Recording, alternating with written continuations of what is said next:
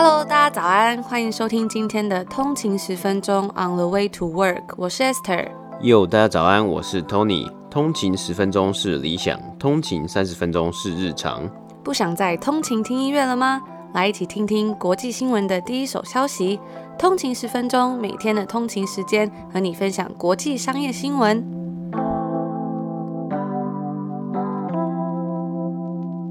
Hello，大家早安，欢迎回来通勤十分钟。今天是十月二十八号，礼拜三。大家早安。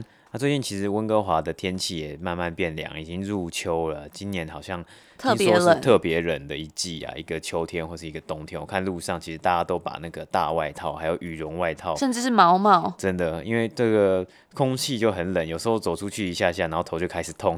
我看现在的气温在温哥华是八度，真的非常的冷。但我有听说，好像现在台湾开始天气也渐渐转凉了，大家还是要注意一下保暖，小心不要在这种季节转换的期间感冒。不过我刚刚看呢、啊，台北的温度是二十四度，好像还是蛮温暖的吼，二十四度。大概是温哥华夏天的时候的温度。嗯，但我觉得好像有时候季节转换就会特别的，就是有可能因为像感冒，对啊，或是以我来说，我有时候季转就转换就会。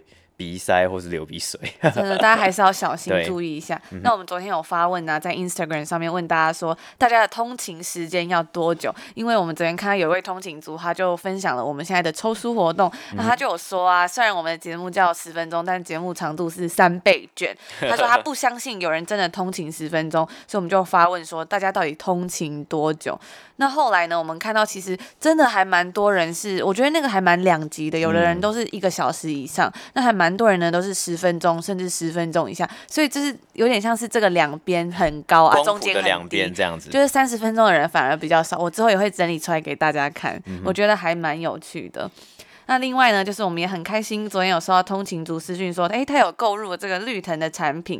那我们真的很谢谢大家，因为你们的支持，我们才有足够的资源跟动力继续做这个日更的节目给大家听。那我们也会继续跟大家一起努力。那之前有看到通勤族反映说有声音的问题，我们也希望之后有机会可以来做设备的升级，可以提供大家更好的收音品质。那也希望通勤族再多多包涵。嗯哼，没错。那我们就直接进入到今天北美三大指数的表现。今天是北美时间十月二十七号星期二。今天的道琼工业指数是下跌了两百二十二点，跌幅是零点八个百分比，来到两万七千四百六十三点。S M P 五百标普五百指数是下跌了十点，跌幅是零点三个百分比，来到三千三百九十点。纳斯达克指数是上升了七十二点，涨幅是零点六四个百分比，来到一万一千四百三十一点。今天的股市，我们看到比较多的起伏，主要的原因呢，仍然是逐渐升高的这个确诊人数，不管是在美国还是在欧洲，其实都有看到，或是像我们这里的加拿大，其实都有看到疫情就慢慢的来升高。那其实路上啊，或是还有在。很多地方都有慢慢逐渐的增加它的这个社交距离啊，还有是戴口罩这些限制。像我今天在搭电梯的时候，就发现那个呃公寓的电梯，它要开始贴说你搭电梯的时候也要戴口罩。那其实之前前一阵子，它虽然都有说哦一个电梯只能搭两个人等等的，但是还是常会有人说没有戴口罩，或者甚至是他自己没戴口罩，然后突然就他想要进来一起搭这样子。所以现在感觉真的是好像又有再新一波的感觉。嗯，没错。那其实这个逐渐升高的确诊人数啊。也会带给经济复苏更多不确定性。今天也有看到许多公司来发布财报啊，就是导致还蛮多公司的股价都是有很多的起伏的。工业机具制造商 Caterpillar 它的第三季啊，它的净利跟营收皆因为疫情的影响而下滑。那虽然较今年第二季有所成长，那但是这个该公司的三大业务包括建筑业务。矿业能源和运输的获利皆有较去年同期有下滑的趋势。虽然销售下滑，不过该公司表示，他们的财务状况可以让他们度过这次的危机。截止第三季，拥有九十三亿现金以及一百四十亿可快速变现资产，股价下跌三点三 percent。他们的股票代号就是 CAT CAT。3M 呢，他们同时也有报告今年的营收啦，股价也下跌了一点八个百分比。因此啊，其实有投资人表示，各界其实对于科技业公司的期望啊，还是仍然是非常的高啊。因为今年其实还蛮大一部分的股市是由科技业所带头去来往前冲，或是带向新高的。那微软呢，其实在今天的盘后也有发表他们最新一季的财报。根据最新的新闻稿指出，营收成长十二 percent，来到三百七十二亿美金。营业收益 （operating income） 来到一百五十九亿美金，成长了二十五个百分比。净利呢是来到了一百三十九亿美金，成长三十个百分比。以下包括 productivity and business processes 生产力与商务应用事业群、云端业务以及个人电脑业务皆有成长。其中云端业务的 Azure 成长仍然是来到了四十八 percent，看到持续的成长，包括在云端业务以及。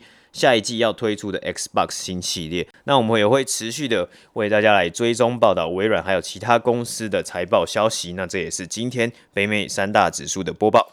接下来我们第一则新闻呢、就是延续着刚刚北美三大指数，我们要来讲一间公司的财报。那这间公司呢，跟云端有稍稍有关系，也就是 SAP，它是一间科技公司。那它在北美时间星期一的时候公布了他们最新的财报。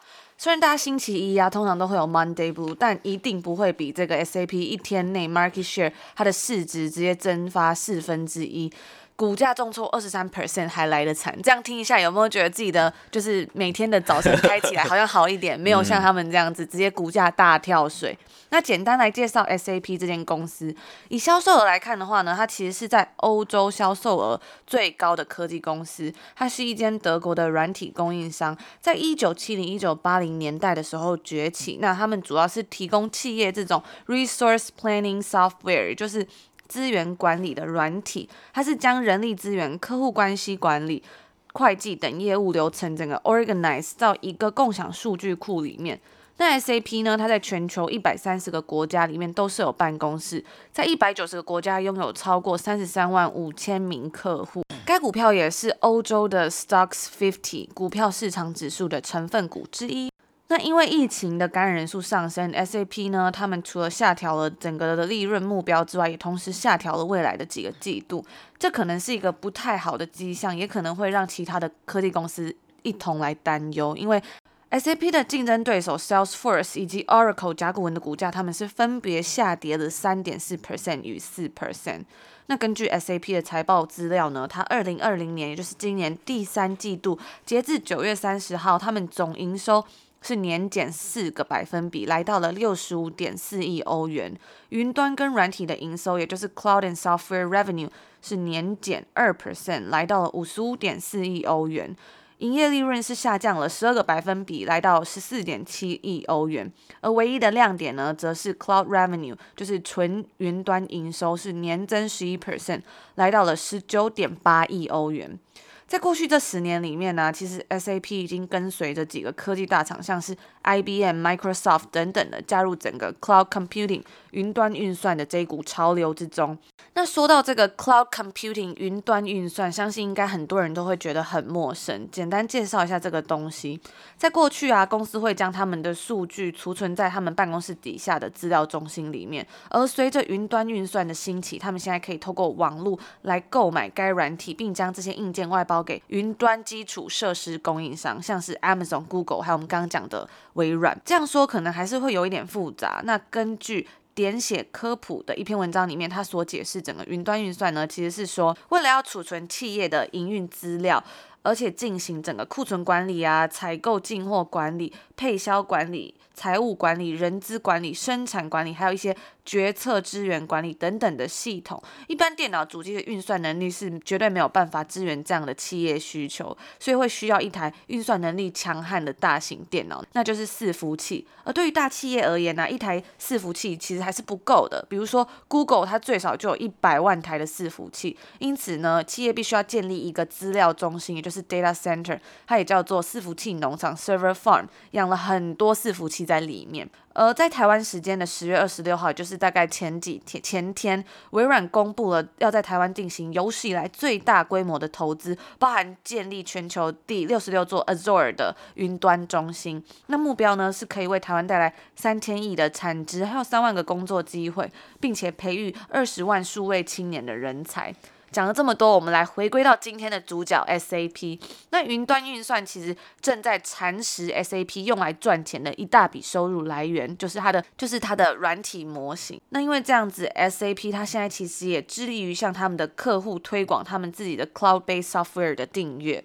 虽然这些订阅的预付费比较低，但是它可以提供更稳定的经常性收入来源，也就是我们常在讲万恶的订阅制。而这项转变呢、其实在没有疫情之下，其实还是需要一段时间它才可以实现。而因为疫情加速了整个云端运算的采用，所以导致这个公司又要面临了更多的不确定性。那甚至说，SAP 他们还要终止本来打算进行的一些 IT 投资。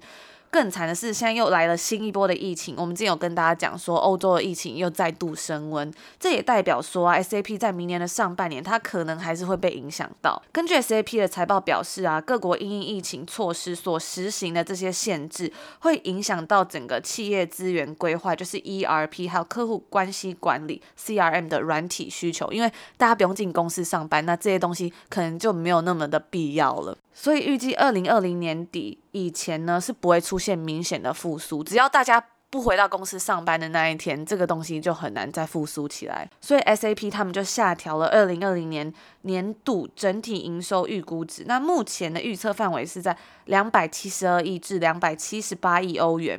它是低于之前所预期的两百七十八亿到两百八十五亿欧元，而云端业务方面呢也有放缓。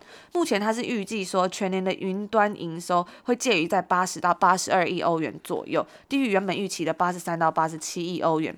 根据 JP Morgan 的分析师在二十六号出具的报告显示，他们已经将 SAP 的目标价从一百六十欧元下调至一百二十欧元，并且将他们股票的评级从呃买进。改成中立，也就是我们之前讲的 neutral 了。那科技股，科技股虽然其实已经提振了整体市场的复苏，但是 SAP 的暴跌可能还是会削弱投资者对于其他一样是面临这种相似的困难的软体供应商的信心。那这就是第一则我们为大家带来的 SAP 的报道。好，那第二则新闻呢，我们一样也要接续来报道一间公司的财报。那我们在上礼拜啊有介绍过股价非常高的这个 Chipotle Mexican Grill 这间墨西哥式美食连锁餐厅。今天我们要来分享早上刚推出第三季财报的 Restaurant Brands International，它简称就是 RBI，股票代号 QSR。那它旗下的品牌呢，大家一定都不陌生，旗下拥有了 Burger King 汉堡王。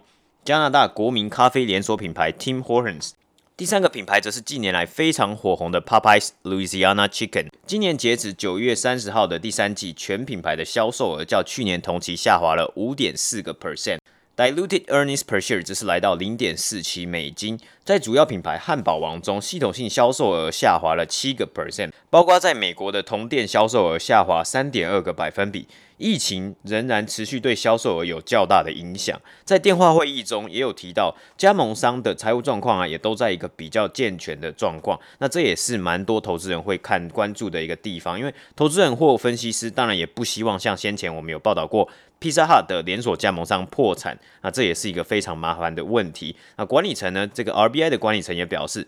在这段疫情期间，吸引消费者购买的点呢，仍然是品质，还有你的价值，也就是 value。那因此，他们之前也有进行了华宝的升级，不添加人工色素等等的。那也有包括在 value 上面，他们也是推出了主打这个 two for five 的这种餐点，用一个比较便宜的价格来吸引消费者做消费。那目前汉堡王是全全球拥有超过一万八千间门市，门市的数量仍然持续在增长当中。第二个亮点呢，就是近年异军突起的品牌 Popeye 这间炸鸡店，今年包括首度在中国市场插旗，然后电话会议中也有讨论到，很多消费者还是会被去年就非常爆红的 Chicken Sandwich 这个炸鸡堡所吸引啊，包括这个品相啊，其实在今年也是首度进军加拿大市场，也吸引了蛮多消费者以及网络的声量。这一季，Popeye 也是唯一一个品牌，它的同店销售额是有正成长的，它的成长率来到了十七 percent。美国市场的同店销售额甚至来到了十九 percent。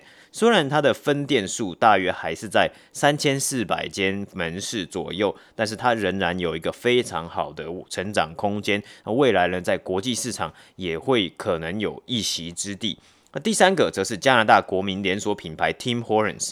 本季呢，它缴出了同店销售下滑十二点五 percent 的成绩。在电话会议中，这个管理层也有提到，这个主要市场为加拿大的连锁咖啡品牌，在本地的咖啡市场市占率呢，仍然是无法提升的。那虽然他们是做出了在今年以来疫情以来做出了很多努力以及调整，加上许多餐厅是没有开放。内用或是仅开放部分区域的内用，因此 RBI 在今年它注入很多资源在得来速，也就是 Drive Through 的部分，包括点餐系统、还有电子菜单看板等等的，希望可以平衡拉回一部分流失的订单。那最后啊，其实整整体看下来，这一季的财报啊，还是比较担心这个加拿大品牌 Tim Hortons 的表现，但是同时也可以看到 Popeyes 日渐来成长的销售以及分店数，或许我们很有机会可以看到 Popeyes 的全球门市超。越 Tim Hortons。那关于汉堡王来说，其实也可以看看本周之后，麦当劳也要公布他们最新一季的财报表现。